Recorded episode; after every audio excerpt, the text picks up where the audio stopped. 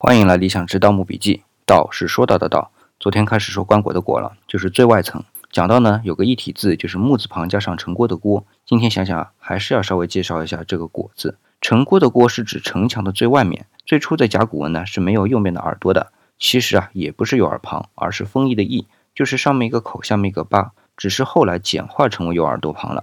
最开始呢，左边的像今天想的那部分，只不过是伸向四周的一些箭头，指的呢就是最外层的意思。所以我们能理解这个棺椁的椁啊，可也没有右耳朵，原因就是它是木头片的最外面，不是诚意的最外面。好了，介绍了椁字啊，现在呢来介绍椁的用途。其实啊，它就是用来保护棺的。那么保护里边的棺为什么要一层一层又一层呢？层数越多，自然就对棺的保护越好了。这个棺和棺之间，棺和椁之间啊是有间隙的。中间会填进去一些木炭啦、青膏泥啦之类的东西，目的呢就是为了防潮防水，还有就是防盗墓。